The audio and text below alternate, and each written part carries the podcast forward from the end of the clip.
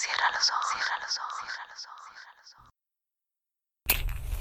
Si escuchas que alguien se acerca, no temas. Todo estará bien.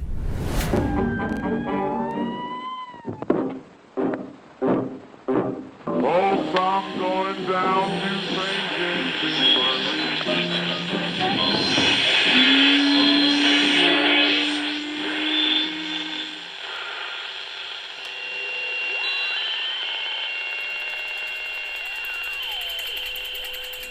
Estás escuchando, Crónica, Crónica, Lunares, el lugar, el lugar donde, donde entra por tus oídos. entra por tus oídos. Bienvenido. La noche que lo dejaron solo. Juan Rulfo. ¿Por qué van tan despacio? les preguntó Feliciano Ruelas a los de adelante. Así acabaremos por dormirnos. ¿Acaso no les urge llegar pronto? Llegaremos mañana amaneciendo, le contestaron. Fue lo último que oyó decirles. Sus últimas palabras, pero de eso se acordaría después, al día siguiente. Ahí iban los tres, con la mirada en el suelo, tratando de aprovechar la poca claridad de la noche. Es mejor que esté oscuro, así no nos verán. También habían dicho eso, un poco antes, o quizás la noche anterior. No se acordaba. El sueño le nublaba el pensamiento. Ahora, en la subida, lo vio venir de nuevo. Sintió cuando se le acercaba, rodeándolo como buscándole la parte más cansada, hasta que lo tuvo encima, sobre su espalda, donde llevaba terciados los rifles. Mientras el terreno estuvo parejo, caminó deprisa. Al comenzar la subida se retrasó. Su cabeza empezó a moverse despacio, más lentamente conforme se acortaban sus pasos. Los otros pasaron junto a él. Ahora iban muy adelante y él seguía balanceando su cabeza dormida. Se fue rezagando, tenía el camino enfrente, casi a la altura de sus ojos, y el peso de los rifles, y el sueño trepado ahí donde su espalda se encorvaba. Oyó cuando se le perdían los pasos, aquellos huecos taconazos que había venido oyendo quién sabe desde cuándo, durante quién sabe cuántas noches. De la Magdalena para acá, la primera noche, después de allá para acá, la segunda, y esta es la tercera. No serían muchas, pensó, si al menos hubiéramos dormido de día, pero ellos no quisieron. Nos pueden agarrar dormido, dijeron, y eso sería lo peor. ¿Lo peor para quién? Ahora el sueño lo hacía hablar. Les dije que esperaran. Vamos dejando este día para descansar. Mañana caminaremos de filo y con más ganas y con más fuerzas, por si tenemos que correr. Puede darse el caso. Se detuvo con los ojos cerrados. ¿Es mucho? dijo. ¿Qué ganamos con apurarnos? ¿Una jornada? Después de tantas que hemos perdido, no vale la pena. En segunda gritó. ¿Dónde andan? Y casi en secreto. Váyanse, pues, váyanse. Se recostó en el tronco de un árbol. Ahí estaba la tierra fría y el sudor convertido en agua fría.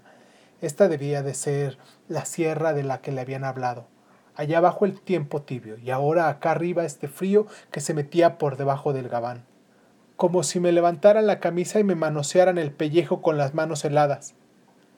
Se fue sentando sobre el musgo. Abrió los brazos como si quisiera medir el tamaño de la noche y encontró una cerca de árboles. Respiró un aire oloroso a trementina. Luego se dejó resbalar en el sueño, sobre el conchal, sintiendo cómo le iba entumeciendo el cuerpo. Lo despertó el frío de la madrugada, la humedad del rocío. Abrió los ojos, vio estrellas transparentes en un cielo claro por encima de las ramas obscuras. Estaba oscureciendo, pensó, y se volvió a dormir.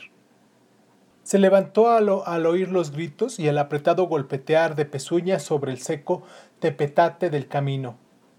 Una luz amarilla bordeaba el horizonte. Los arrieros pasaron junto a él, mirándolo. Lo saludaron. Buenos días, le dijeron, pero él no contestó. Se acordó de lo que tenía que hacer.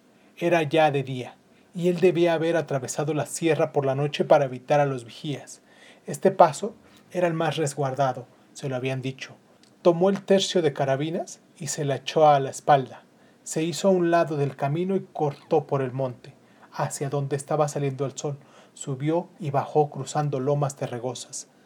Le parecía oír a los arrieros que decían, lo vimos allá arriba. Es así y asado, y trae muchas armas. Tiró los rifles, después se deshizo de las carrilleras. Entonces se sintió livianito y comenzó a correr como si quisiera ganarles a los arrieros la bajada. Había que encumbrar, rodear la meseta y luego bajar. Eso estaba haciendo. Obre Dios, estaba haciendo lo que le dijeron que hiciera, aunque no en las mismas horas. Llegó al borde de las barrancas, miró allá lejos la gran llanura gris. Ellos deben estar allá, descansando al sol ya sin ningún pendiente, pensó, y se dejó caer barranca abajo, rodando y corriendo y volviendo a rodar. Obre Dios, decía, y rodaba cada vez más en su carrera. Les parecía seguir oyendo a los arrieros cuando le dijeron Buenos días. Se sintió que sus ojos eran engañosos. Llegarán al primer vigía y le dirán Lo vimos en tal y tal parte. No tardarán en estar por aquí. De pronto se quedó quieto. Cristo, dijo. Y ya iba a gritar ¡Viva Cristo Rey! Pero se contuvo. Sacó la pistola de la costalilla y se la acomodó por debajo de la camisa para sentirla cerquita de su carne. Eso le dio valor. Se fue acercando hasta los ranchos del agua zarca y los pasos queditos, mirando el bullicio de los soldados que se calentaban junto a grandes fogatas. Llegó hasta las bardas del corral y pudo verlos mejor, reconocerles la cara. Eran ellos, su tío Tanis y su tío Librado. Mientras los soldados daban vueltas alrededor de la lumbre, ellos se mecían, colgados de un mezquite, en mitad del corral. No parecían ya darse cuenta del humo que subía de las fogatas, porque le nublaba los ojos vidriosos y les ennegrecía la cara. No quiso seguir viéndolos. Se arrastró a lo largo de la barda y se arrinconó en una esquina, descansando el cuerpo, aunque sentía que un gusano se le retorcía en el estómago. Arriba de él oyó que alguien decía, ¿qué esperan para descolgar a esos? Estamos esperando a que llegue otro. Dicen que eran tres, así que tienen que ser tres. Dicen que, que falta es un muchachito, pero muchachito y todo fue lo que le tendió la emboscada a mi teniente Parra y le acabó su gente. Tienen que caer por aquí, como cayeron esos otros que eran más viejos y más colmilludos. Mi mayor dice que si no viene hoy a mañana acabamos con el primero que pase y así se cumplirán las órdenes. ¿Y por qué no salimos mejor a buscarlo?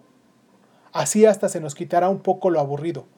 No hace falta, tiene que venir. Todos están arrendados para la Sierra de la Comanja, a juntarse con los cristeros del 14. Estos son ya los últimos. Lo bueno sería dejarlos pasar para que les dieran guerra a los compañeras de los altos. Eso sería lo bueno, a ver si no a resultas de esos nos enfilan también a nosotros por aquel rumbo. Feliciano Ruelas esperó todavía un rato a que se le calmara el bullicio que sentía cosquillarle el estómago. Luego sorbió tantito aire como si se fuera a zambullir en el agua y agazapado hasta arrastrarse por el suelo se fue caminando, empujando el cuerpo con las manos. Cuando llegó al release del arroyo, enderezó la cabeza y se echó a correr, abriéndose paso entre los pajonales.